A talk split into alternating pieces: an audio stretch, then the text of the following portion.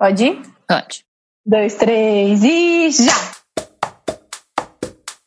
Aqui é a Ana Bacarini. Aqui é a Cecília Parreira. E, esse, é, o... o...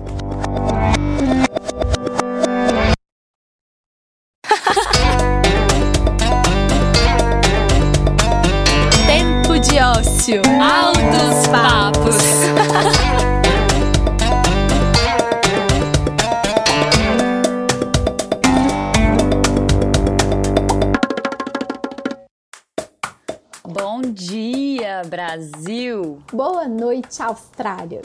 Calma, a gente explica. É que tem gente aqui conosco hoje falando diretamente do outro lado do mundão. Já dá para entender que esse episódio vai ser bem especial, né? Vamos conversar hoje com convidados com trajetórias e áreas de atuação super interessantes. E o ponto em comum entre eles: todos têm muito a dizer sobre funcionamento de cidades e principalmente sobre mobilidade neste contexto de metrópoles em emergência. É, e já parou para pensar que a mobilidade perpassa muitos aspectos na nossa vida? Vamos conversar sobre essa temática desenvolvendo tópicos como recursos naturais, poder público e sociedade civil, espaços públicos em momentos de crise, tecnologia e muito mais. O que isso tudo tem a ver com mobilidade? Ha! Vem com a gente então para construirmos essa ideia juntos.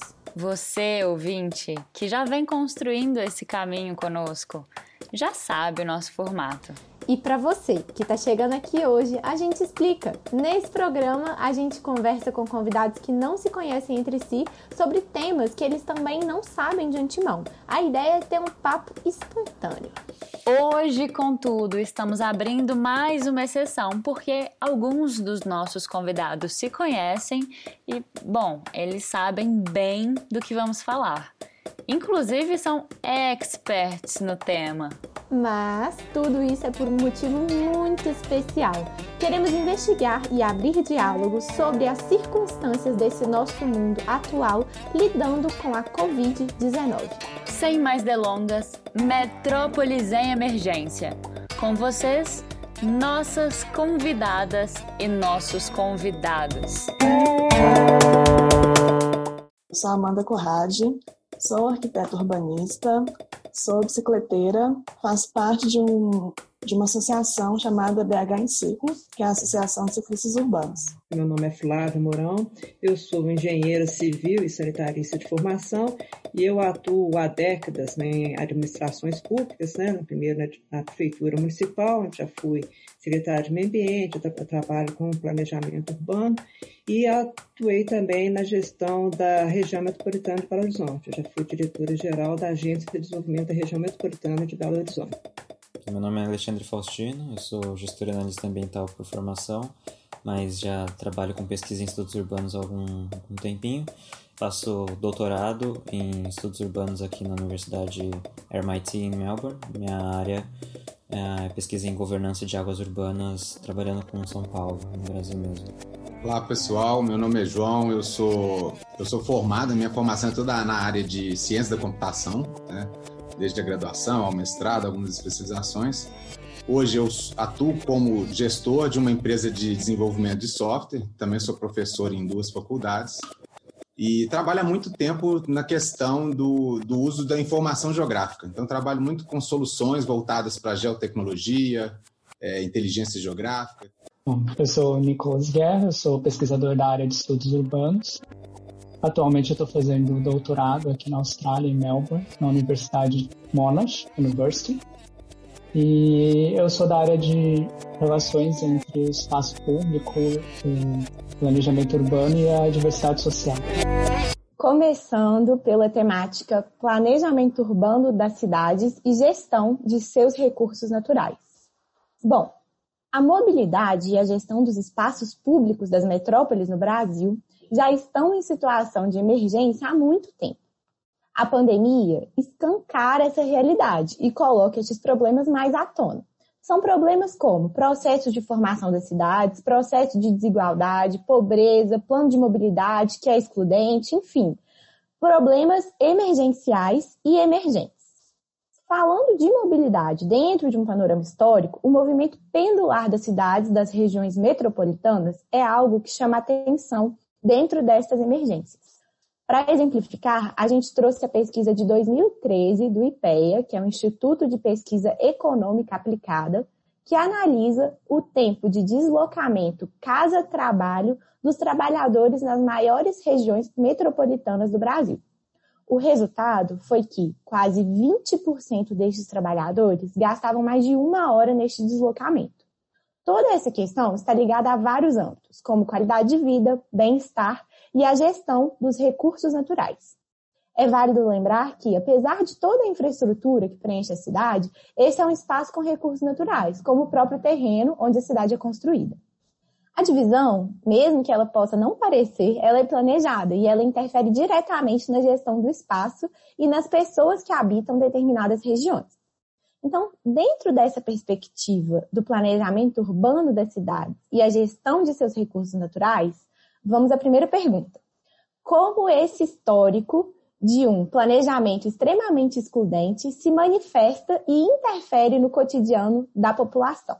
Eu acho que vocês falaram, pegaram a questão certa, né? Inclusive, quando a gente fala que as cidades têm esses problemas por falta de planejamento, eu diria assim, que é um planejamento que aconteceu fora do controle, né? Na verdade, planejaram pessoas que quiseram é, tirar recursos, obter lucros das cidades. E, e, não só aqui no Brasil, mas em vários lugares do mundo, o que, que a gente vê são centros, em geral, assim, dotados de boa infraestrutura, terrenos próximos dos centros também assim, bem valorizados, e com isso tem mais investimentos em estrutura, mais investimentos em equipamentos, tem uma atração maior do próprio mercado imobiliário e de atividades que vão se instalar, né? E então ali você tem um preço da terra muito elevado.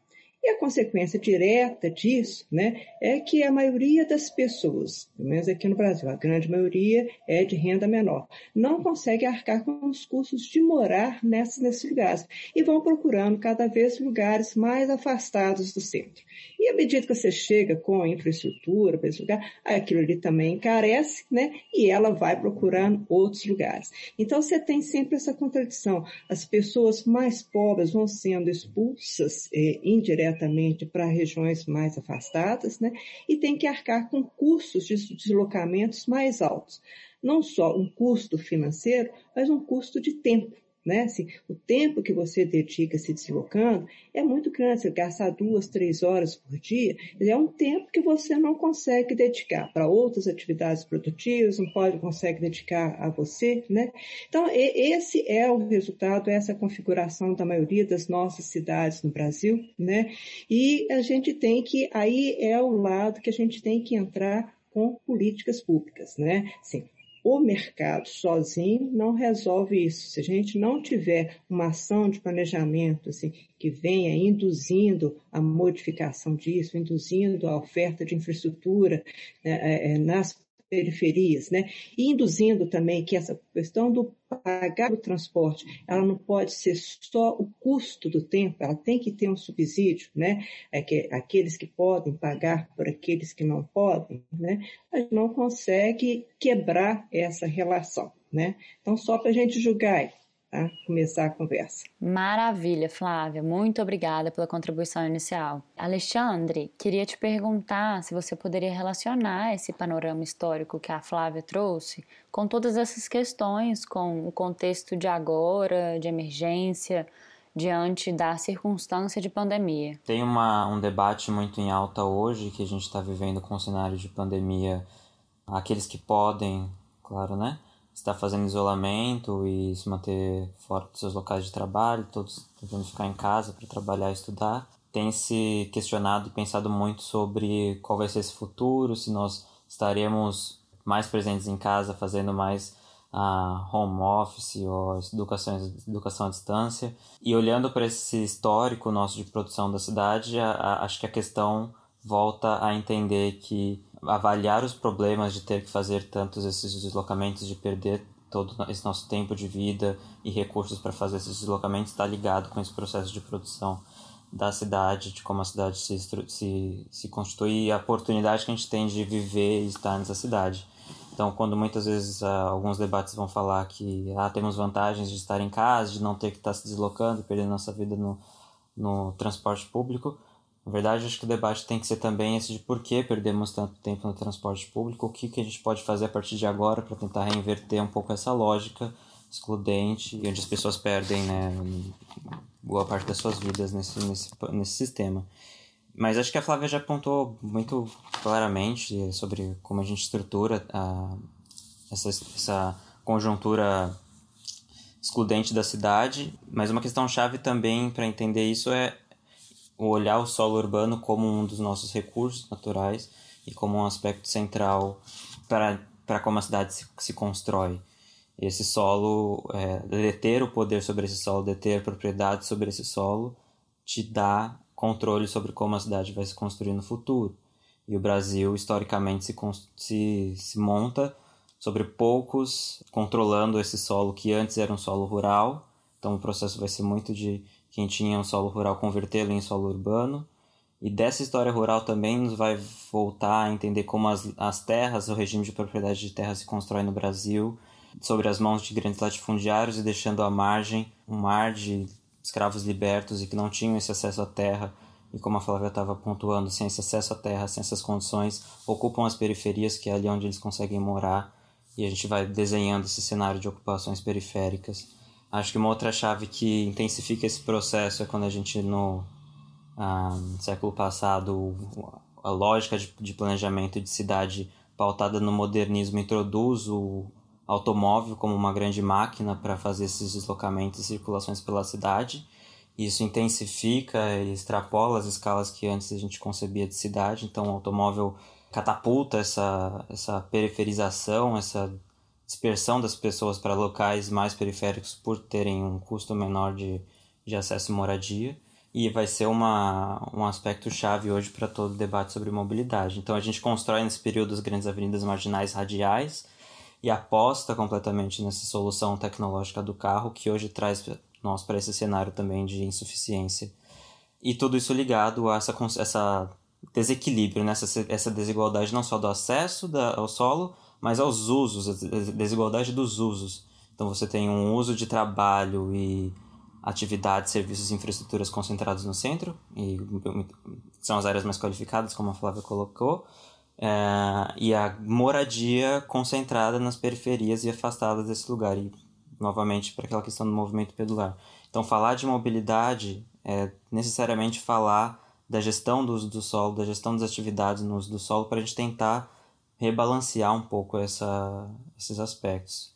Pegando o gancho de tudo isso que foi falado, acho que é muito importante a gente é, colocar também questões ambientais, né, nesse sentido, como que essa sociedade né, modernista, rodoviarista, né, é, virou as costas para suas águas, né, para os seus rios, em prol do desenvolvimento. Né? Então, a gente mudou os nossos cursos d'água, a gente tamponou os nossos cursos d'água para colocar avenidas, para facilitar o uso dessa máquina que é o carro. E a gente está pagando a conta disso hoje, né? Não só é, não resolveu, né? Os engarrafamentos existem, o uso do carro está extremamente alto, mas também as consequências ambientais, né? As enchentes, é, que anualmente tem, inclusive, piorado, né? E afeta a maior parte da população das periferias, né?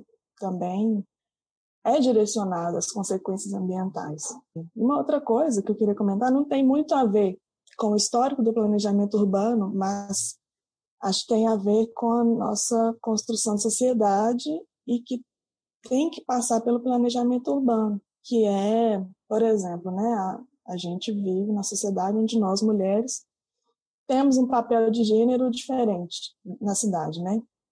É, e essas pesquisas de origem e destino, é, essas pesquisas que analisam percursos pendulares, não dão conta desse deslocamento.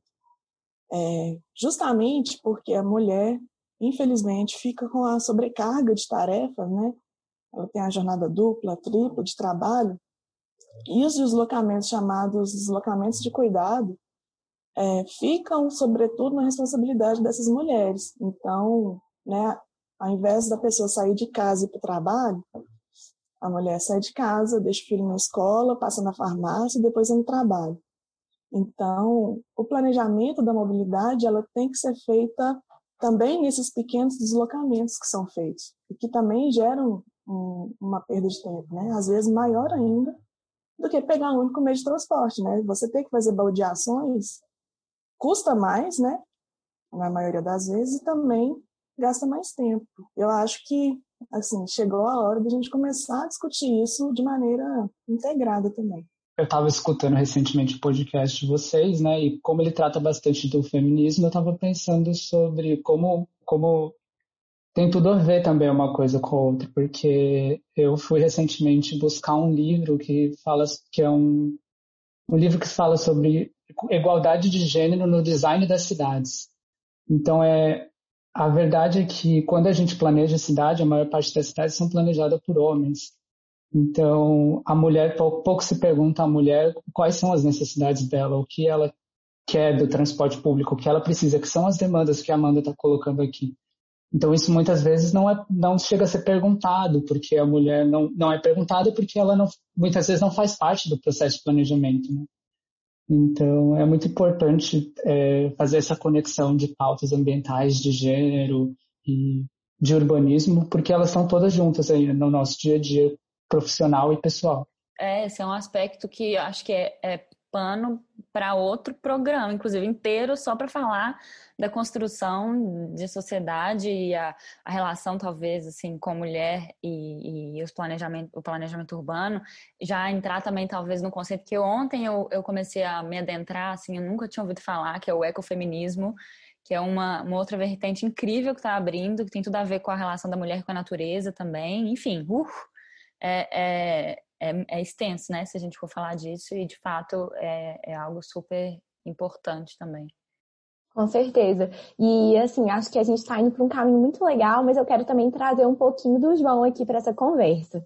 João, você acha que o mapeamento poderia ajudar nessa questão sanitária, especificamente relacionando a questão do Covid com essa questão dos recursos naturais da cidade que a gente estava conversando? Acredito que sim, né? Eu acho que o, o a questão do Covid ela, ela vem com ela explicita para a gente o quanto investir em algumas dessas questões é urgente, né? A gente poder conhecer, acho que a prefeitura, os órgãos poderem conhecer a, a cidade propriamente dito, né? E, existem vários exemplos onde a gente poder trabalhar com essa base, com essa formação de ter a informação, conhecer na mão a cidade, né, um cadastro bem feito em todas as áreas. Eu acho a gente estava falando muito na questão de recursos, é, vamos dizer assim, na parte de recursos naturais, né? É, a gente pode trazer vários exemplos, né? mas eu acho que tem, tem, um exemplo muito legal que eu gosto muito de falar, que diz respeito à questão das áreas verdes, né? o planejamento em relação à arborização urbana. Eu acho que é um tema que mescla muitos sentimentos, vamos dizer assim, né? Por um lado, tem toda a questão de valorizar a questão das árvores, principalmente nas áreas, nas épocas quentes, em época de primavera, né? E, mas por outro lado, né, uma falta de planejamento e, e de gestão, ela, a, a árvore ela pode gerar várias uma predisposição negativa nas épocas de chuvas, né, onde a gente tem muita queda de árvore, a gente tem muito prejuízo é, para o funcionamento da cidade, mas em todos os aspectos, né? E, e, hoje a gente vê várias iniciativas nesse sentido. A partir do momento que a gente consegue fazer a gestão de um, da, das áreas verdes, da arborização urbana, existem vários aplicativos, várias iniciativas legais no sentido de mapear as árvores, de, de, de passar informação para a população, para ela conhecer é, os parques, para ela conhecer as áreas, para ela saber qual é a árvore que tem na porta da casa dela, quando aquela árvore vai dar fruto. Né? E, e, pensando também na área de gestão, hoje a gente vê algumas iniciativas super legais no sentido de né, a árvore ela traz muito benefício ecológico. Né? A gente, é, ela intercepta, ela intercepta a água da chuva, ela gera sombra, ela economiza energia, ela remove poluentes, né? tem a redução do dióxido de carbono. E existem iniciativas muito legais, eu não conheço dentro do Brasil, mas onde eles conseguem estimar um certo valor para essas economias, né, vamos dizer assim. Então, eu, eles conseguem estimar, por exemplo, que aquela árvore, né, o, o, quanto ela economiza de energia, o quanto que ela reduz dióxido de carbono, ela tem um custo no fim do ano, ela tem um benefício, vamos dizer assim, na, na faixa de 300 reais, vamos dizer assim. Então, aquela árvore, ela traz um benefício até financeiro para a cidade. E, e, é legal porque o pessoal consegue aplicar isso de várias formas, passando informação para a população né, de, de todos esses benefícios, e até no caso de um dia, se alguém derruba uma árvore ou desmata uma área, é, você, por exemplo, você desmatou uma árvore que gera uma economia de 300 reais por ano e que tinha 10 anos de vida. Então, você tem um prejuízo aí de 3 mil reais, que seria sua multa é, em relação a essa questão de, de meio ambiente, gestão. Então, são várias iniciativas que, a partir do momento que você começa a conhecer a sua área, o seu território, você consegue aplicar uma série de inteligência e fazer uma gestão sobre dados, né? Especificamente aqui na, na parte de recursos naturais, esse é um exemplo, sabe? É, a gente pode, vamos, acho que acredito que a gente ainda vai falar sobre outros exemplos aqui né, durante essa conversa, mas com certeza eu acho que quanto mais a cidade se conhece, mais a gente vai conseguir crescer. Aproveitando a fala do João, né, é que essas informações sobre a referência espacial dos equipamentos de infraestrutura, árvore, praça e outros equipamentos, assim, banca de jornal, padaria, não sei o quê. Isso é muito importante né, para você, para a qualidade de um determinado espaço. Né? Então, hoje a gente fala muito assim da cidade de 15 minutos, né?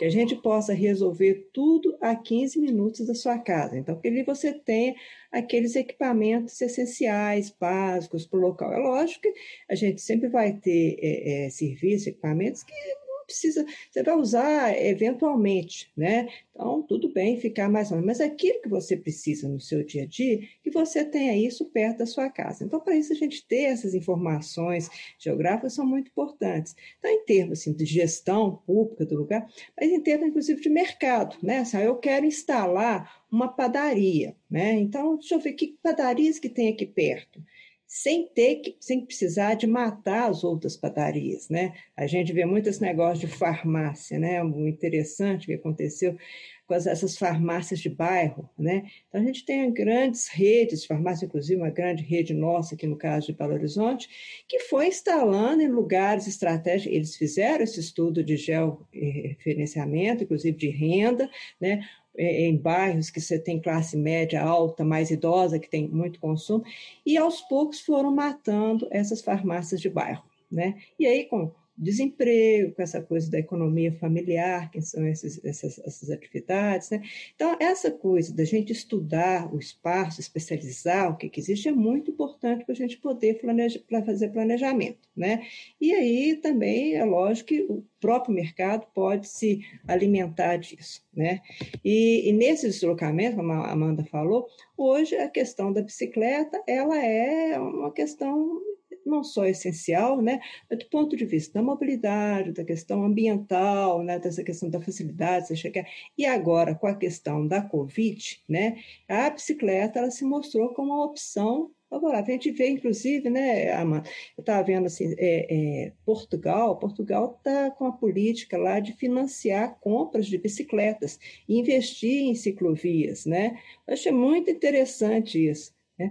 Agora, aqui, gente, tudo bem, a gente tem que investir nisso, mas sim, você transita com total insegurança, né? Você tem que dividir pista com os carros, a, a, onde você tem pista de bicicleta, ciclovia, né? elas não são respeitadas, você tem conflitos, às vezes, com comerciantes ou com o próprio estacionamento de carro. E eu acho que a gente tem que ser firme nisso, assim, manter as conquistas que a gente já fez e expandir isso. Né? Então, a questão da bicicleta é um tema muito interessante e conversa com isso tudo que a gente está falando aqui. Né? Demais, quero trazer isso e já puxar para Amanda depois. A gente leu algumas pesquisas sobre esse assunto e se, e se a gente tivesse essa dinâmica de cidade de 15 minutos, né, a gente teria talvez menos problemas sanitários e de contaminação é, nessa que talvez seja a maior crise sanitária do século 21 e que vai mudar tudo com certeza daqui para frente. O mundo e o Brasil, inclusive, obviamente, nunca mais vai ser o mesmo. Mas aí eu queria fechar esse panorama histórico é, trazendo uma reflexão de transformações urbanas geradas, então, por grandes crises mundiais. é, o canadense Robert Muga, é, que é diretor do Instituto, do Instituto Igarapé, ele relata em uma reportagem do Estadão, do dia, do dia 14 de junho de 2020, é, que, abre aspas, vou citar ele aqui, no século XIII, a peste bubônica levou a maiores proibições a espaços urbanos apertados e esquálidos. Os surtos de malária e cólera no século XIX acarretaram mudanças nos sistemas de ventilação e esgoto. No século XX, pandemias de febre tifoide, poliomielite e gripe nos obrigaram a repensar tudo, desde, a, desde as regras de zoneamento e manejo de resíduos até o design de, espaço, de espaços públicos. E aí fecho aspas. E quero trazer para vocês, e agora? O que que essa pandemia nos traz para repensar reinventar e transformar em relação às nossas metrópoles em emergência. Eu tenho um comentário que emenda bem com o que a, o que a Flávia está falando sobre as, as cidades de 15 minutos, né?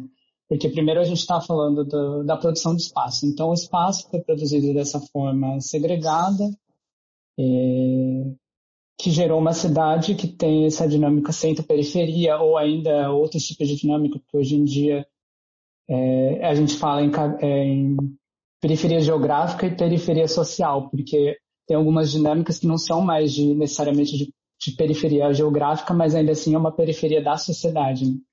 Mas como que a gente é, reverte isso? Uma das tentativas é tentar redistribuir o uso do solo de uma forma que ele fique mais equilibrado, como a Flávia estava falando, tentar equilibrar, trazer usos mistos para áreas que não, que não tenham esses usos, trazer empregos para áreas que são extremamente residenciais, trazer indústrias para áreas que são extremamente residenciais também, indústrias de pequeno impacto, né, não de, de alto impacto. E aí um exemplo interessante que eu tenho é um pouco pessoal e um pouco acadêmico, que é aqui de Melbourne. Melbourne, atualmente, a gente está com uma limitação de que a gente não pode sair a mais de 5 quilômetros da nossa casa por conta do, do Covid. Então, tudo que nós fazemos no nosso dia a dia, atividades físicas e compras essenciais tem que ser feito dentro desse perímetro. E o diferencial e o interessante é que Melbourne tem tentado, nos últimos anos, investir nessa ideia de é, bairros de 20 minutos, que nada mais é do que a mesma coisa que a Clara está falando, mas 20 minutos, não, não faz muita diferença. Mas é, alguns pesquisadores estão se debruçando para entender se pessoas que moram nesses bairros se elas podem estar reagindo de forma diferente é, ao Covid, se elas podem estar sendo de alguma forma privilegiadas. A gente não tem os resultados ainda, mas a hipótese é que quando você vive num bairro desse e você tem essa limitação de, de deslocamento que é, que é, pertinente no momento para não distribuir a, o vírus para outros lugares, é, você pode ter uma maior qualidade de vida dentro do seu bairro. Porque imagina um subúrbio é, afastado da cidade que você não tem nenhum acesso ao supermercado próximo, a parque próximo. Como que você vai sobreviver dentro do, desse raio de 5 quilômetros, né? Bom, pegando o gancho, tanto no que o Nicolas falou, mas também a Flávia, é que as soluções para essa pandemia, né, são antigas desses novos problemas, assim, porque promover o uso misto, tirar, né, descentralizar a cidade, trazê-la para mais perto da área residencial, valorizar o, o, o deslocamento ativo, né, ele não é de agora. Assim. Inclusive, a gente da sociedade civil reivindica coisas há anos, né? Que agora, por outros motivos, virou emergencial, assim. Realmente, é, o pessoal, por exemplo, do transporte coletivo, assim, é, é inadmissível desde sempre a lotação do transporte coletivo, né? O novo normal, eu acho que é uma expressão muito ruim. O normal de antes não é o normal que a gente quer voltar, né? Engarrafamento não é normal, a poluição não é normal, é, a lotação do transporte coletivo, a qualidade do transporte coletivo não é normal. As soluções para a pandemia estão em, em sugestões que já foram postos, inclusive, pela legislação, né? Acho que, né, se a Flávia quiser falar um pouco mais, mas o plano diretor, ele tem diretriz, assim, na, bem na linha do que o Nicolas fala mesmo, né? De centralizar, de trazer centralidades locais, é, de valorizar o transporte ativo, mas o que a gente vê, né, que ao longo dos anos, isso não foi feito. E hoje a gente né, tem um problema muito maior. Eu fico pensando, por exemplo, com relação à bicicleta, né? Tem essas sugestões de valorizar a bicicleta através de subsídio mesmo, né, igual a Flávia falou, de dar é, recursos para o cidadão poder comprar sua bicicleta. Outras cidades deram recursos para a pessoa fazer a manutenção da sua bicicleta. É, a criação de ciclovias, ciclofaixas operacionais, emergenciais ou temporárias, cada lugar usa um nome, mas tipo, a gente já pede por ciclovia há muito tempo, né? Fico pensando como seria a cidade de hoje é, se ela tivesse cumprido o seu planejamento, né? Se a gente cumprisse as metas, né? A gente deseja, por exemplo, através do plano de mobilidade, que as pessoas deixem de usar o automóvel, passem a usar o transporte, transporte coletivo e o transporte ativo. Como seria uma cidade hoje se ela tivesse progressivamente é, mudando suas políticas públicas, né, para valorizar a caminhada, valorizar a bicicleta, valorizar o usuário do transporte coletivo é, e também mudar essa cultura do carrocentrismo mesmo, assim, né? É, aos 18 anos a gente é condicionado a tirar carteira e tal. Como seria em 2020 se lá atrás a gente já tivesse tido esse trabalho?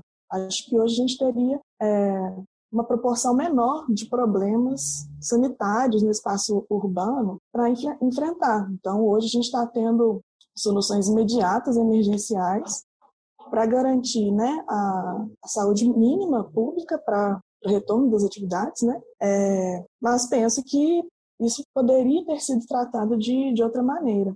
E uma outra coisa que eu acho, não vi dados né, de BH, mas o que a gente vai fazer agora vai ser muito importante para o futuro. Né? É, como a gente trata as cidades na pandemia. Porque é, acho que foi na China, foi feita uma pesquisa onde as pessoas que têm a oportunidade de usar carro, elas vão sair do, do transporte coletivo e vai para o automóvel. É justamente o contrário do que a gente deseja. É, por medo da contaminação, por medo da aglomeração, a pessoa que antes né, usava o carro para fazer deslocamento de final de semana ou de lazer, né, e usava o, o busão ali para ir para o trabalho, hoje ela está sobrecarregando o sistema né, viário com o seu automóvel. E se isso não for pensado né, a longo prazo, a gente vai perder o pouco trabalho que foi feito com relação a isso. Né? A gente vai perder o usuário do transporte coletivo e vai colocar mais carro na rua. Sobre isso que a Amanda falou em relação às estratégias, como seria hoje se a gente tivesse pensado há alguns anos e incluir o bicicleta enquanto um meio prioritário, é, isso conecta também com o que a Flávia falou sobre tentar encarar de, de peito aberto os problemas de infraestrutura que nós temos, encarar a, a opinião pública também. Por exemplo, a gente tem muita romantização do exterior, que ah, no, no exterior é mais fácil fazer as coisas.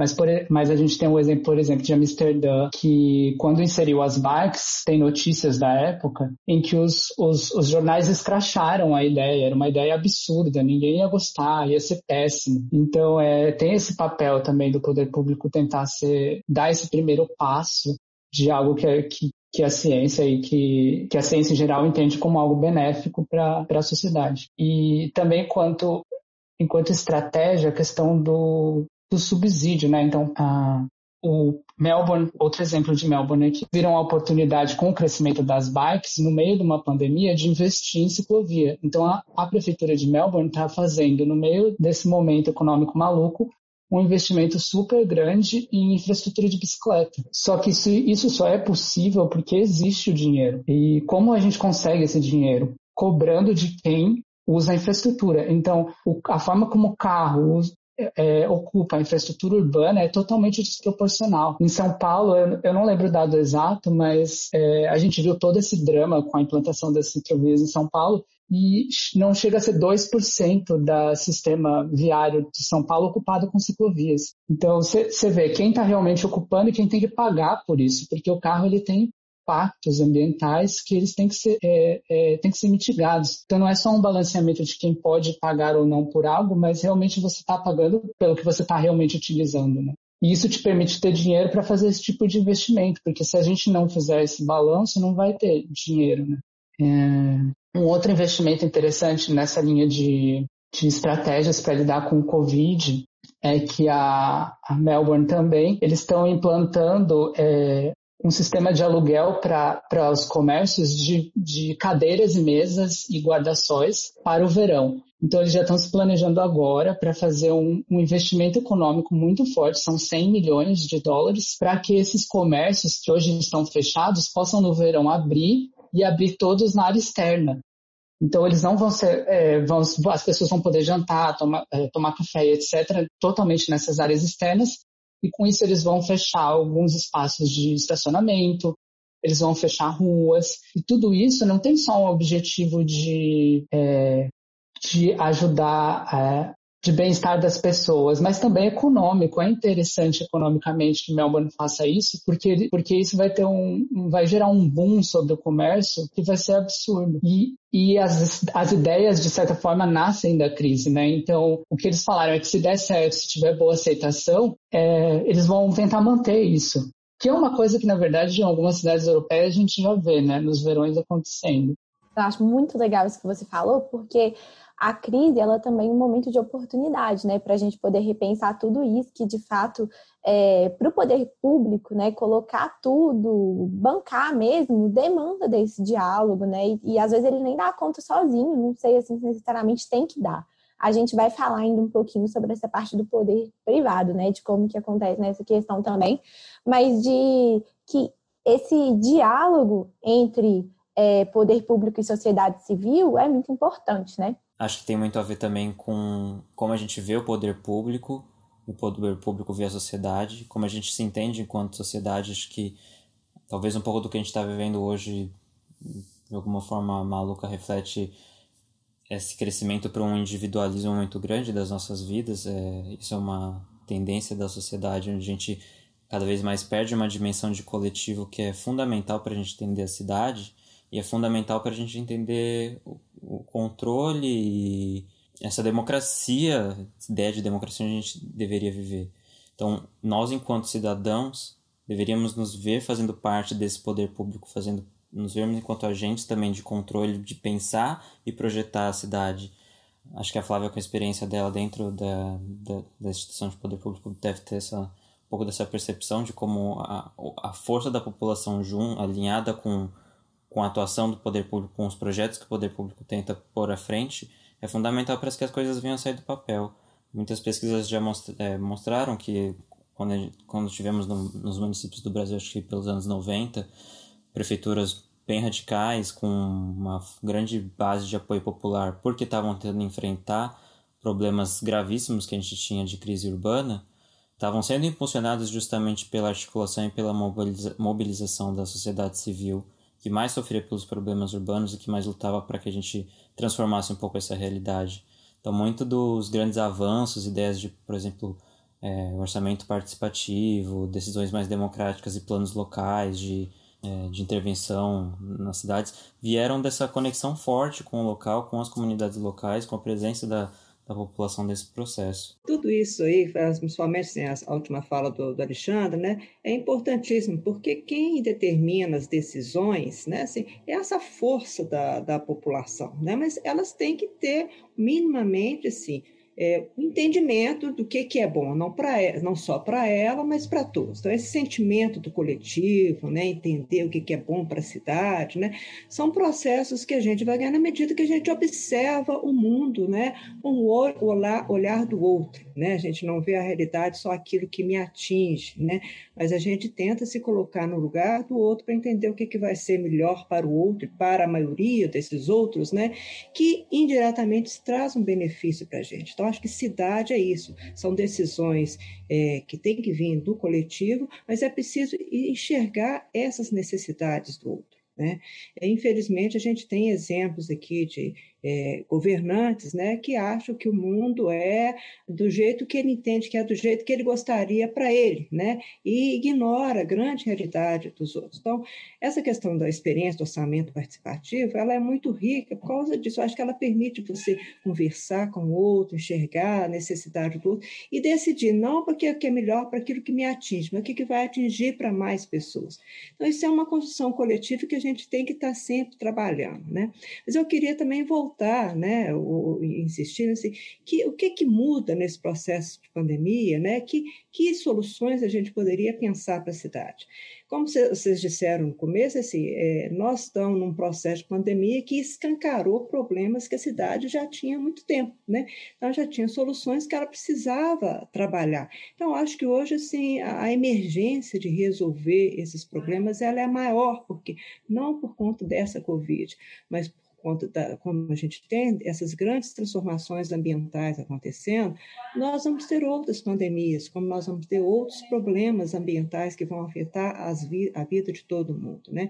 Então, eu acho que a gente tem que preocupar muito, assim, ter cidades que ofereçam esse serviço, é esse procurar adensar mais espaços. Assim, é, é, incrível assim, como que a questão do esvaziamento dos centros urbanos, São Paulo, Belo Horizonte, Rio de Janeiro, né? Assim, centros onde você tem a maior parte, você tem grandes prédios vazios que poderiam ser convertidos para habitação de interesse social. Então, essa é uma questão que já é uma proposta que existia e que agora ela fica mais urgente.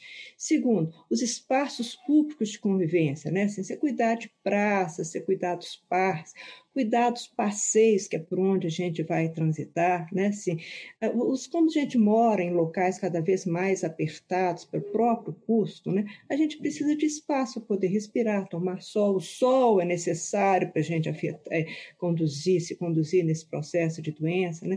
E a gente precisa desses espaços que tem que ter um, um, um cuidado maior. Terceiro, a gente já falou várias vezes aqui, a questão do transporte coletivo, né? Essa coisa lá de Melbourne, gente pensa nos 5 quilômetros, você não pode deslocar. Acho que até aqui na região metropolitana, talvez a gente atendesse muitos deslocamentos pendulares que acontecem. Mas outros já ficariam impedidos de deslocar, você teria que morar num lugar para poder trabalhar, né? Porque nem todo mundo vai conseguir fazer trabalho e não consegue fazer o trabalho remoto, né? o teletrabalho, isso às vezes é muito romantizado, né? a gente tem várias limitações, desde as limitações pessoais, né? que na casa que eu moro tem que ter espaços para ter privacidade, para poder conversar, exemplo, essa, essa conversa nossa agora, eu tenho que isolar os ruídos da casa. Eu convivo com outras pessoas que também estão fazendo esse trabalho. Então, são poucos as casas que conseguem oferecer esse luxo. Né? Segundo, a gente tem a dificuldade do próprio acesso. Você não tem o equipamento, você não tem uma internet de qualidade, o sinal cai toda hora, e você tem essa dificuldade de saber lidar com isso. Né? Então, aí eh, a gente tem que pensar numa questão de aumentar a tal da iluminação digital da cidade. Né? Aqui em Belo Horizonte, a gente já tem vários morros, né, vários aglomerados, que você tem uma iluminação digital, quer dizer, uma internet pública gratuita ainda não de qualidade, mas você tem a internet pública. E vários pontos em que isso é oferecido. Então, acho que isso a gente vai ter que, que aumentar. Né? E depois né, a gente pensar assim, em como investir nisso tudo. Né? Se a gente já tem uma economia tão depauperada, com tantos problemas, né? então a gente tem que pensar em instrumentos né, de investir na qualidade urbana, investir na qualidade dos espaços. Né?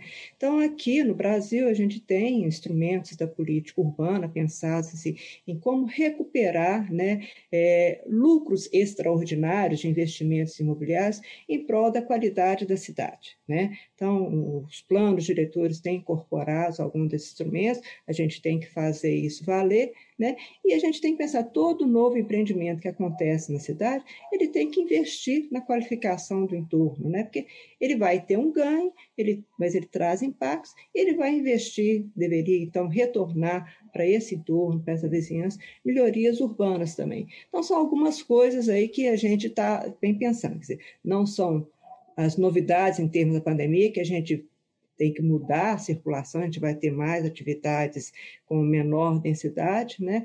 mas já são necessidades que as nossas cidades têm há muito tempo e que agora a gente vai ter que priorizar. Né? Perfeito, Flávia. O que que acontece? A gente conversou até agora, então, sobre uma perspectiva histórica, né? Trouxemos o passado, falamos um pouquinho do presente, e agora eu vou puxar para o futuro, linkando com essa questão do poder público e da sociedade civil, né? Eu e a Cissa, né, nós duas, enquanto comunicólogas, a gente sempre pensa o que, que pode ser feito para que haja diálogo, para que essas duas frentes possam, de fato, trabalhar juntas, né? E a gente pensa que é importante levar em conta também o forte papel que o poder privado exerce na construção da cidade, que é um pouco do que a gente estava falando. É, e para exemplificar, a gente trouxe aqui o conceito de cidades policêntricas, que está muito ligado com essa questão dos deslocamentos de 15 minutos, né? Então, para poder contextualizar todo mundo esse conceito, né, em uma entrevista para o portal Grandes Construções, o engenheiro e ex-presidente da São Paulo Urbanismo, Miguel Luiz Bucalém, aponta o conceito de cidades policêntricas como aquelas que têm vários centros de empregos e serviços. Esse modelo de cidade pode ser uma solução orgânica, como é o caso, por exemplo, da retomada do Carnaval de Belo Horizonte, né, no sentido assim, da sociedade civil e do poder público conversando, veio da sociedade civil essa retomada do Carnaval de BH, que a gente está doido para fazer um programa só disso, inclusive, mas, assim, o poder público, de alguma forma, se apropriou disso e depois também as empresas, né, com patrocínios, etc., que aí outra discussão. E também, né, essa questão de ser, por exemplo, uma solução mercadológica, como as obras de expansão em São Paulo, Faria Lima, Berrini, é, esvaziando o centro, né, e a própria Paulista. E também a gente poderia falar sobre o futuro da mobilidade com ciclovias, aplicativos de serviços de transporte privados, como a 99, Uber, Cabify, é, também essa questão dos patinetes elétricos, ou até mesmo aqueles projetos megalomaníacos assim, do Elon Musk é, sobre estradas debaixo da terra e tal. Enfim, entendendo esses pontos e que as cidades são construídas também com base em seus meios de transporte, eu quero puxar aqui como vocês enxergam o impacto das ações individuais e dos poderes público e privado na sociedade. Beleza, eu acho que né, muito, muito dessas coisas já foram faladas aqui, eu achei super legal é, o que foi dito, que a pandemia ela só ela acelera a resolução de problemas que já eram dados, que são soluções que já são dadas há muito tempo. Né? E, eu acho isso super legal. Na minha visão em relação a esse tema, eu, eu acho que assim o que, o que precisa ser feito hoje é uma mudança de visão, né? Eu acho que sim, em alguns momentos falta um pouco de visão, né? Eu acho que a gente sabe que as prefeituras têm uma série de, de, de problemas que já são conhecidos hoje, né? Questão financeira, de recursos, de infraestrutura, né? A gente vê hoje várias iniciativas nascendo, né? Acho que assim, a questão da, de, da criação de consórcios, as próprias PPTs, né? Fala-se muito da PPT de iluminação pública, mas hoje a, a, regulação já permite criar vários tipos de, de PPTs, né? Vamos dizer assim, né? Então, acho que uma mudança de visão, eu acho muito importante nesse sentido. Acho que os problemas, eles já são muito conhecidos, igual vocês já comentaram e falaram super bem, né? Eu acho que o foco é focar em mover pessoas, né? não em mover, não em carros, né? É, eu acredito muito no, em, em, encorajar o uso de novas tecnologias, e, e, aí aqui não é simplesmente adotar a tecnologia, né? é compartilhar o dado. Eu acho que é, existe muito a, o, o, investimento em bicicletas, os patinetes elétricos, igual vocês já falaram, a Amanda falou super bem.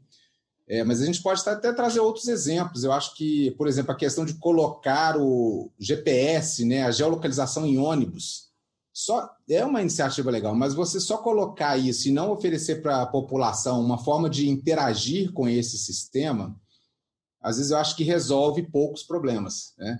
Você ter o GPS é legal, mas eu acredito que esse GPS, essa solução, ela tinha que estar compartilhada para vários outras, outros órgãos, outras secretarias. Né? É, eu acredito muito, por exemplo, esse é um exemplo onde uma universidade poderia contribuir muito se tivesse acesso a esse tipo de informação, porque a gente conhecendo o deslocamento, a gente conseguindo conhecer como que a cidade se move, isso proporcionaria uma série de estudos e, e inovações. Então, acho que a gente poder compartilhar e abrir mais os dados é uma questão que hoje tem que ser repensada e tem que ser tratada com, com mais carinho, vamos dizer assim, né? E, e também tentar investir em outra, uma outra coisa que a gente fala que, que também já é sabido, né? Eu acho que independente de qualquer que, de, de qualquer iniciativa que se tenha, a gente ainda precisa sempre pensar que o tempo de, de, deslocamento ele tem que ser sempre otimizado, ele tem que ser sempre o menor possível, né, vamos dizer assim. E, e, eu acredito muito que fazer com que esses, como é que a gente pode dizer, os modais, né, como ônibus, VLT ou metrô, eles precisam também conversar, eles precisam conversar, né, porque isso é, essa comunicação, esses, esses órgãos trabalhando em conjunto, vamos dizer assim, vai permitir que as pessoas possam, como é que eu posso dizer, ocupar as cidades, né, se deslocar, se deslocar de uma maneira mais inteligente, possam sentir a cidade, coisas nesse sentido. Então, assim, né, nesse primeiro momento eu acredito muito nesses pontos, vamos dizer assim. Partindo um pouco da pergunta, mas também complementando um pouco né, do que foi falado, acho que a primeira coisa é que é, tudo se complementa, né? A, a cidade é um espaço de disputa também, de ideias, de objetivos, de finalidade, né? Então, até dentro da sociedade civil tem várias visões sobre uma mesma questão, do setor empresarial também tem uma mesma um objetivo final, mas várias estratégias, né? Porque os interesses existem a partir das várias óticas, né? Igual a Flávia falou. Porém, né, tem que ter um, um ponto em comum, assim, né? Para onde a cidade vai caminhar, né? É, início, eu acho que é importante, né, com que os indivíduos, né, estejam inseridos no planejamento, assim como os empresários também. É, e acho que um exemplo muito bacana de BH foi a, a atualização do plano diretor. Né? Foi um processo assim extenso de meses, onde três setores ali, o popular, né, o técnico e o empresarial, se debruçaram, assim, passaram meses discutindo a respeito das questões da cidade para elaborar um documento em comum que vai nortear as próximas ações do poder público nos próximos anos. E esse, o processo, assim, eu achei, participei, né, com a vivência que eu tenho, focada na questão da mobilidade, foi muito legal no mesmo espaço estar ali com outras visões totalmente diferentes. Ainda que não chegou no ponto que a gente iniciou, assim, a gente chegou com a visão. Talvez o resultado não foi o ideal, mas foi um consenso ali que chegou e atendeu a todo mundo. E a partir dali a gente precisa é, sim cobrar com que as coisas sejam feitas, né? E acho que o papel individual hoje é muito difícil a gente responsabilizar, né?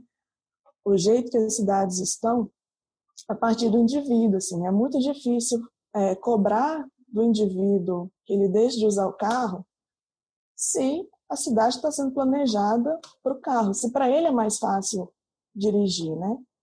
É difícil falar para a pessoa ir pedalar se ela não se sente segura. Então, tem que ter um suporte básico para a pessoa, acho que primeiro cogitar possibilidades, porque acho que muitas vezes está tão entranhado assim no, no consciente das pessoas de que a solução é automóvel, que ela nem pensa né, que tem outras possibilidades.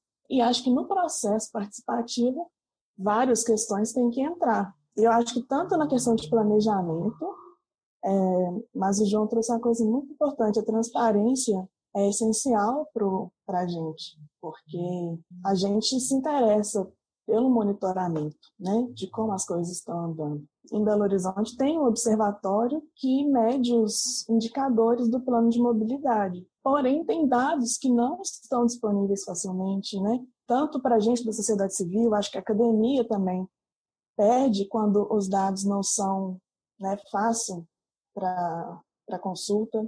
E acho que a, a tecnologia ela pode ser muito favorável para a gente extrapolar é, a visão do perfil das pessoas, assim. Acho que tem muitas, muitas vivências e muitas, muitas questões, assim, econômicas, sociais, é, de gênero, de raça, é, etária também, né? A cidade não é para crianças, não é para as pessoas mais velhas, né? Não é que eu diga as pessoas não se sentem seguras, né? A criança não se sente segura para transitar sozinha uma cidade como Belo Horizonte, né, nas áreas centrais. Então, acho que com relação a isso é importante que a participação seja no planejamento e também no, no monitoramento. E é de interesse nosso também participar, né? Chave para começar é a gente pensar que isso seja mais equilibrado e onde não exista o dom, uma voz soando mais alto do que todas as outras. E acho que na, pensar a cidade a gente está sempre observando a iniciativa privada ditando muito do jogo da, da da criação da cidade, da evolução da cidade, o, o, mercado imobiliário muito ativamente determinando para onde a cidade vai crescer, como ela vai crescer, ou as indústrias que se beneficiam de como a gente circula e se movimenta pela cidade é, também ganhando muito, tendo prioridade, tendo mais voz dentro disso. Essencial o comentário da Amanda da gente não focar somente nessas ações individuais, mas entender que os problemas que a gente vive eles são realmente estruturais. Então, se a gente tem hoje uma sociedade tão dependente do automóvel porque vivemos anos e anos de políticas federais de subsídio para a indústria automobilística, tanto para a produção quanto para o acesso ao carro, enquanto não repensamos a forma das pessoas terem acesso à terra, acesso à moradia na cidade, o sistema de propriedade privada ainda é o que prevalece e quando poucas pessoas conseguem pagar por essa propriedade e, e também o individual é muito limitado acho que tem muita força e, e urgência pelas ações coletivas realmente.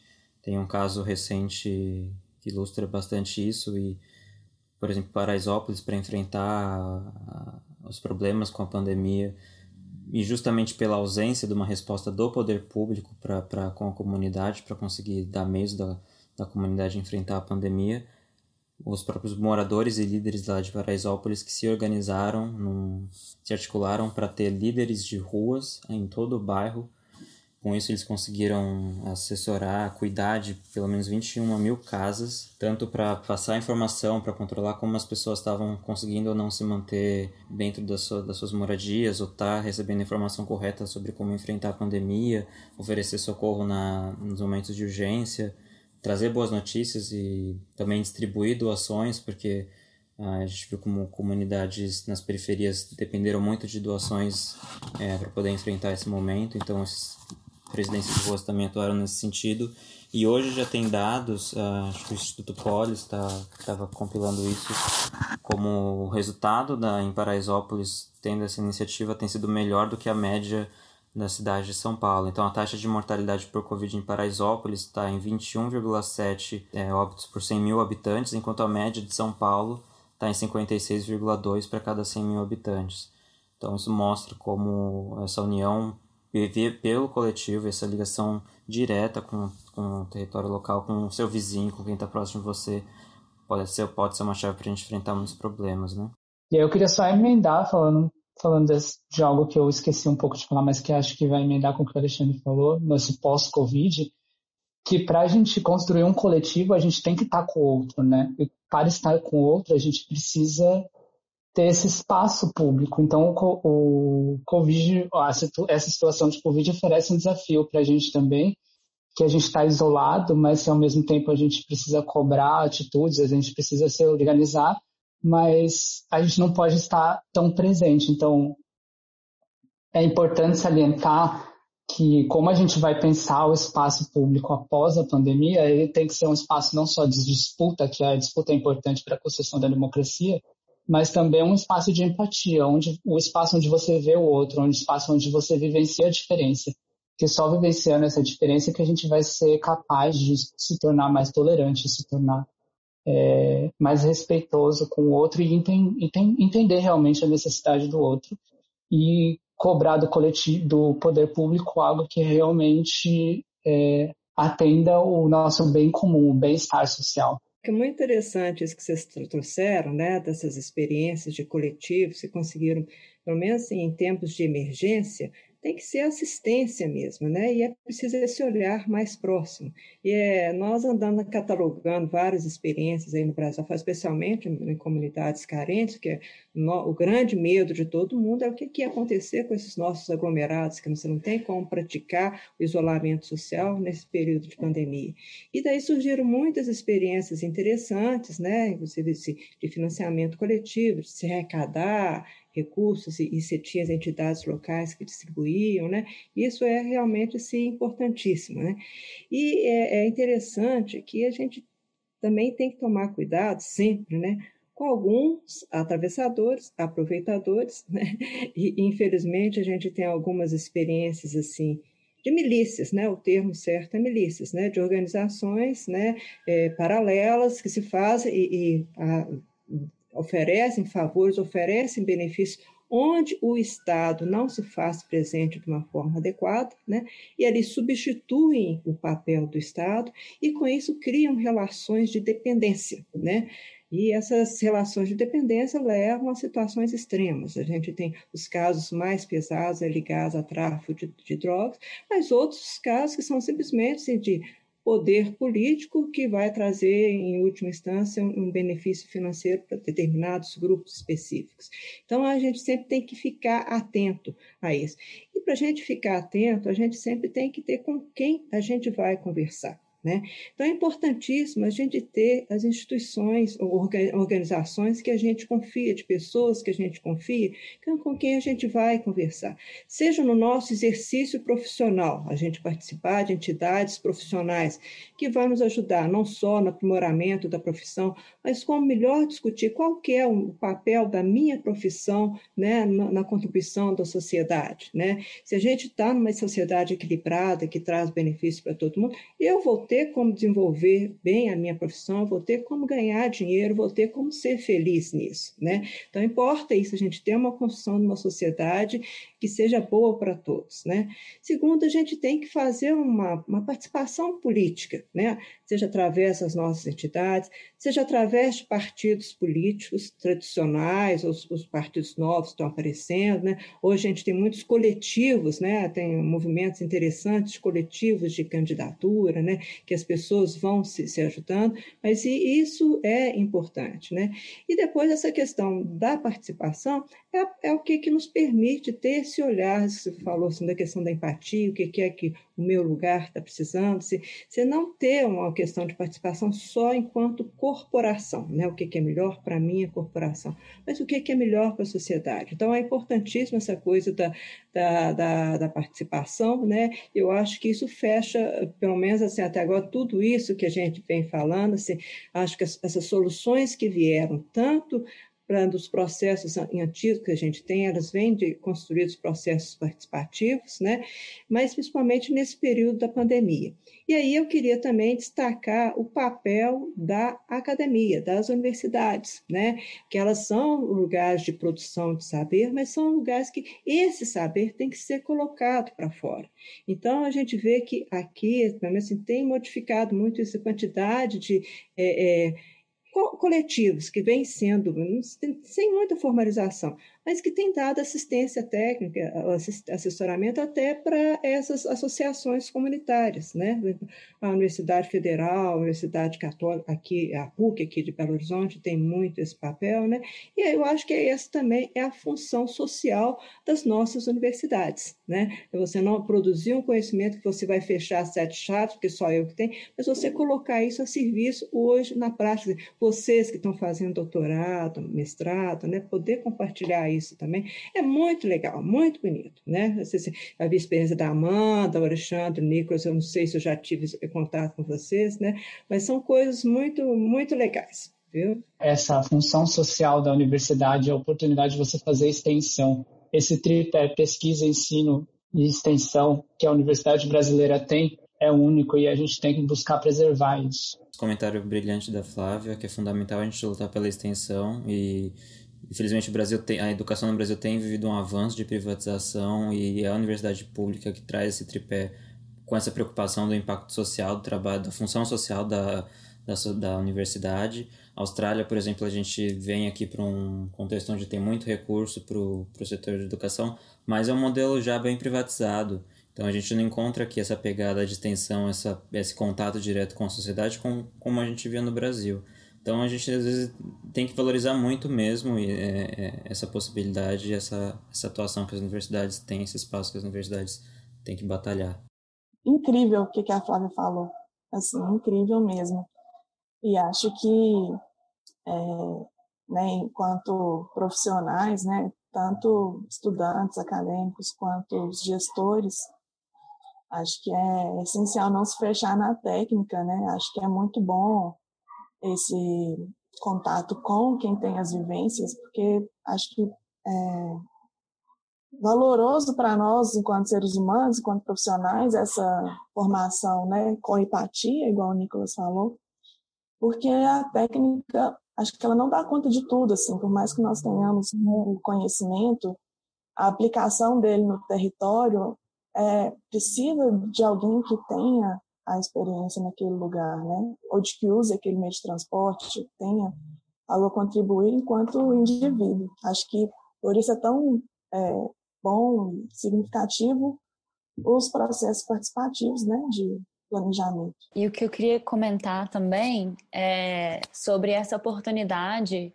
é, um pouco assim mais subjetiva, mas da gente refletir nesse momento de crise, também como a Flávia comentou, é, o nosso lugar, né? Porque agora, mais que nunca, a gente se vê dentro de um coletivo e a gente pode até falar que dentro desse coletivo é o mundo inteiro, porque o mundo inteiro passa por esse, por esse momento junto, que é uma coisa, para mim, inédita, óbvio. Nos meus poucos 26 anos de vida, imagina, eu acho que eu vou ver isso uma vez na vida. E, e eu acho que esse ineditismo também traz esse olhar para dentro como indivíduos e um olhar que vai contra até essa sociedade louca, capitalista, que, que faz com que a gente se forme para ganhar dinheiro. A gente vai fazer uma profissão para a gente ganhar dinheiro, para a gente comprar um carro, para a gente comprar uma casa, para a gente. E pouco se fala nesse sentido, ou pouco se tem ênfase nesse sentido de eu vou me formar e vou ter essa profissão para ajudar a sociedade em qual sentido? Ao invés de me ajudar para ganhar dinheiro e para ficar alimentando, né? Então essa essa desaceleração desse que, que, que, que, essa, que essa circunstância nos propõe, talvez também seja um momento de oportunidade muito único e muito bonito para a gente olhar nessa perspectiva de, de nós como indivíduos dentro de um coletivo e que todo mundo se contribui para fazer com que esse coletivo seja cada vez um coletivo melhor, né? E, e, um município melhor, e uma cidade melhor, e um grupo melhor. Enfim, para fechar o programa, gente, a gente quer trazer essa última reflexão.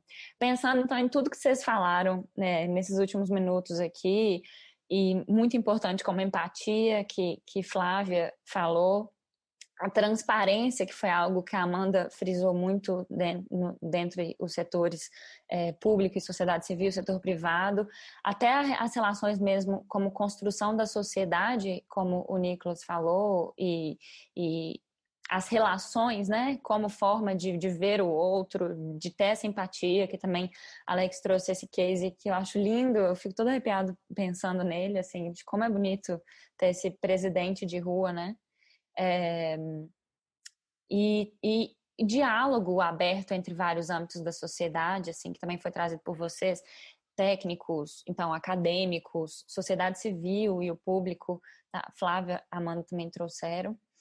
Enfim, pegando tudo isso, é, como que a tecnologia agora, então, enquanto ferramenta, pode auxiliar para que tudo isso aconteça e poder público, sociedade civil, poder privado, de fato trabalhem juntos.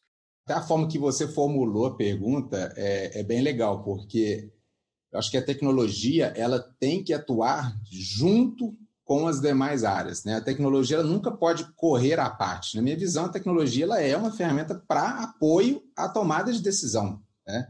Não, não, é uma área de tecnologia. Né? Eu acho que isso tem que acabar em algumas em alguns órgãos, né, que fazem, ah, não, tem aqui o setor de tecnologia. Eu acho que a tecnologia é uma coisa que ela vem para suportar e vem para apoiar a tomada de decisão. Né?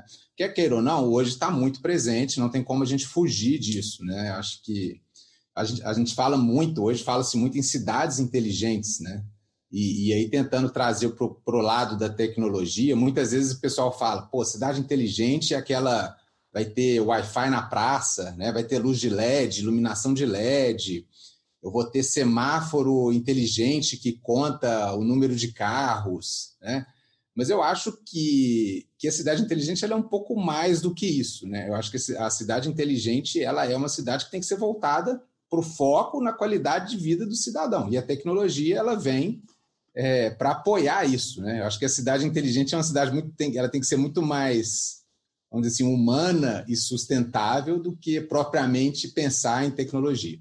Claro, igual eu disse, acho que a tecnologia ela vem, ela é essencial para ajudar a gente a tomar decisão, mas ela não pode ser tratada como a solução de todos os problemas, né? É, eu não sei o que vocês acham disso, mas eu, eu particularmente eu acho, né, eu, eu, como eu vejo muito isso, eu acho que a gente precisa primeiro pensar, igual eu falei no início, em tentar conhecer, a cidade precisa se conhecer, né? Eu falo, eu gosto muito de usar a, ciência do onde, né? Acho que tudo acontece em um lugar, né? Onde, onde estão os nossos pontos fracos, onde estão os nossos pontos fortes, onde está a nossa infraestrutura, né?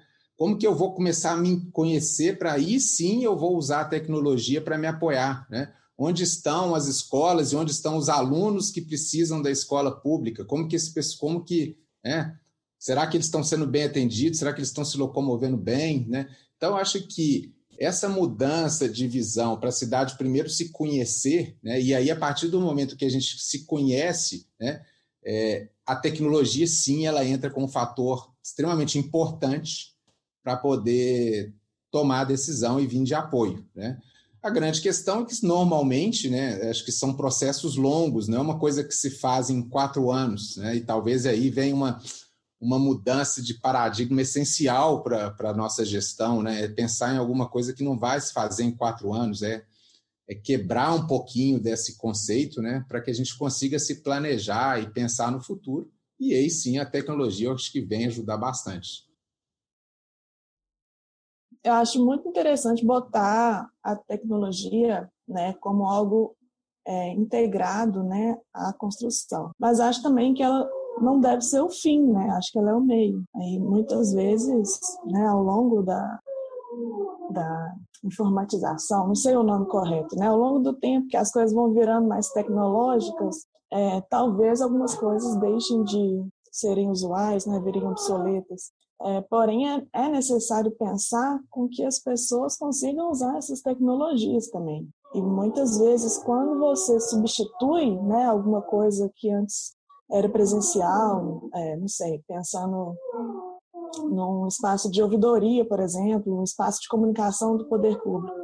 É, não dá para substituir, colocar aquilo é, totalmente digital, por exemplo, porque as, nem todas as pessoas vão estar com a, a tecnologia acessível para ter a, a, a, informação. Então, acho que a tecno, tecnologia tem que pensar na acessibilidade, né, é, tanto com relação às pessoas com deficiência e tudo mais, mas também a acessibilidade do ter acesso. Todas as pessoas é, precisam, de alguma maneira, ter acesso, né? seja ela da, da melhor forma que seja.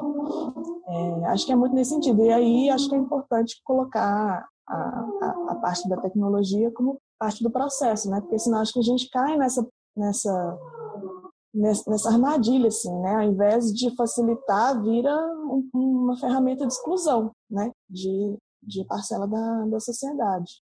Só complementando o que a Amanda falou com um exemplo, mas é exatamente o que ela falou, é a questão da propaganda do Ministério da Educação, agora em tempos de Covid, é, mostrando crianças com supercomputadores, super celulares, câmera, luz de, de blogueira, né?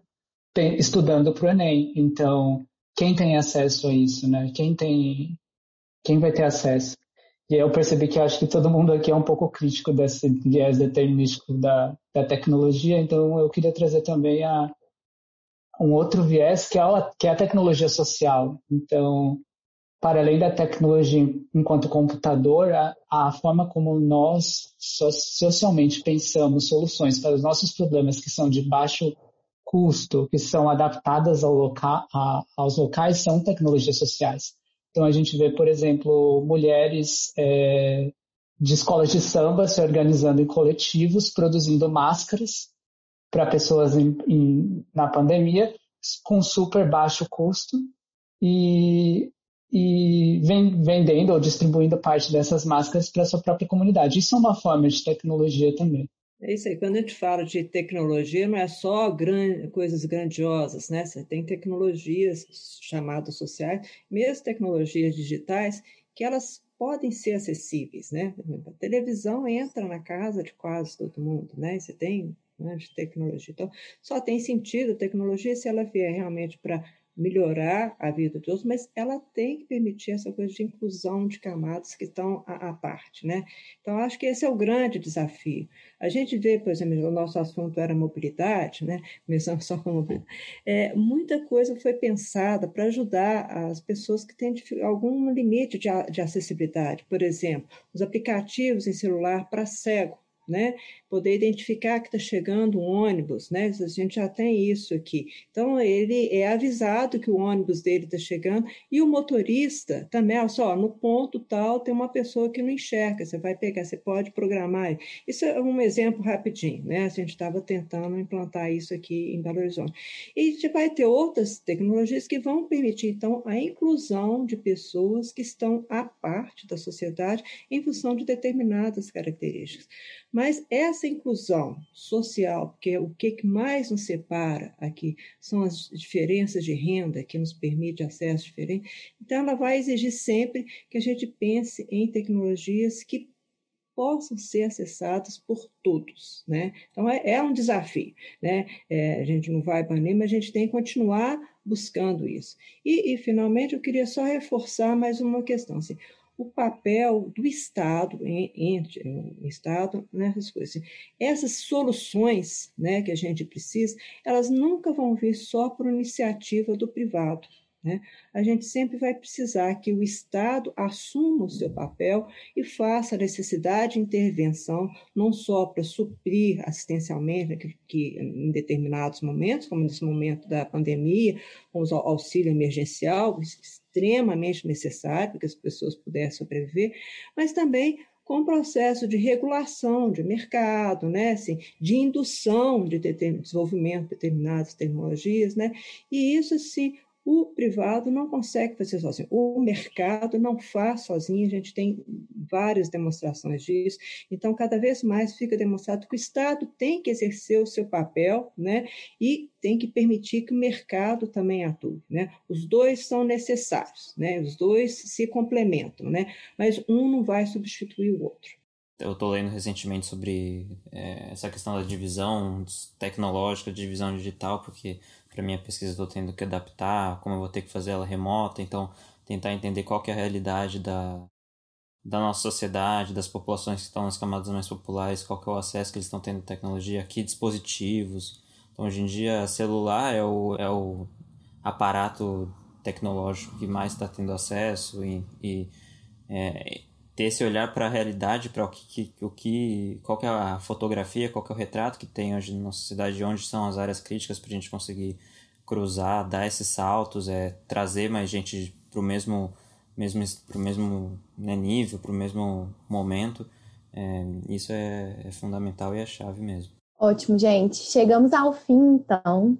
É, muito obrigada por todo mundo. Vou fazer uma breve conclusão aqui, né? A gente passou então nesse programa sobre planejamento urbano, sobre a questão das cidades, da gestão dos recursos naturais, falamos sobre essa questão da reinvenção dos espaços públicos em momento de crise, né? Que é justamente esse momento agora, né? Esse presente que a gente está vivendo, e conversamos tanto sobre o poder público e a sociedade civil trabalhando juntos, quanto soluções tecnológicas que podem ser ferramentas para a gente construir aí o futuro, né? O que está por, o que está por vir. E aí, nesse sentido, acho que foi muito legal. O que a gente discutiu foi uma conversa muito rica mesmo. E dentre esses pontos, eu acho que para concluir, a gente pode fechar que todas essas temáticas elas estão interligadas. E aí que a grande questão é fazer que seja possível, né, que a sociedade civil tenha acesso a essas tecnologias que vão ser desenvolvidas tanto pelo poder público quanto pela própria sociedade civil, né? Fazer pontos para que esse diálogo possa acontecer e que, de fato, isso vai conseguir tornar uma sociedade mais justa, né? Uma sociedade em que as pessoas tenham mais acesso e isso faz toda a diferença, inclusive nessas questões que a gente vive hoje, né? Se a gente tivesse esse diálogo pré-estabelecido, talvez a gente estivesse passando por um momento mais tranquilo em relação a essa gestão dessa crise sanitária. Então, é isso. Eu agradeço demais a conversa. A gente tem certeza que teria muita coisa para a gente continuar conversando aqui, porque realmente é um assunto amplo. Mas vocês foram incríveis. Obrigada mesmo pela ajuda. E espero que a gente possa se encontrar de novo em um Agradeço próximo muito momento. vocês e continuamos aí em diálogos. Estamos também disponíveis para qualquer coisa que vocês precisarem. Muito bem, parabéns para vocês duas, iniciativa muito boa. E é um povo que é uma conversa muito boa, viu? Gostei muito de participar. Viu? Agora, a gente fica aqui conversando numa boa, tem que pensar em quem vai ouvir, Exato. né? Você vai ter paciência tem, vai ver. é. Para mim tá vai ótimo, é uma delícia. Beijo para todos, boa semana para vocês, gente. Valeu Beijo, demais. gente. Tchau. Um abraço, pessoal. Tchau. Tchauzinho. Chegamos ao fim. Obrigada a você que nos ouviu até aqui. Conta pra gente nas redes sociais se você curtiu esse formato mais informativo. É importante pra gente receber Estamos esse retorno. como arroba Tempo de Ócio em todos os nossos canais de comunicação, tá bom? E é isso, foram altos papos cabeça. Gostamos muito e esperamos que você também. Valeu pela escuta e até a próxima.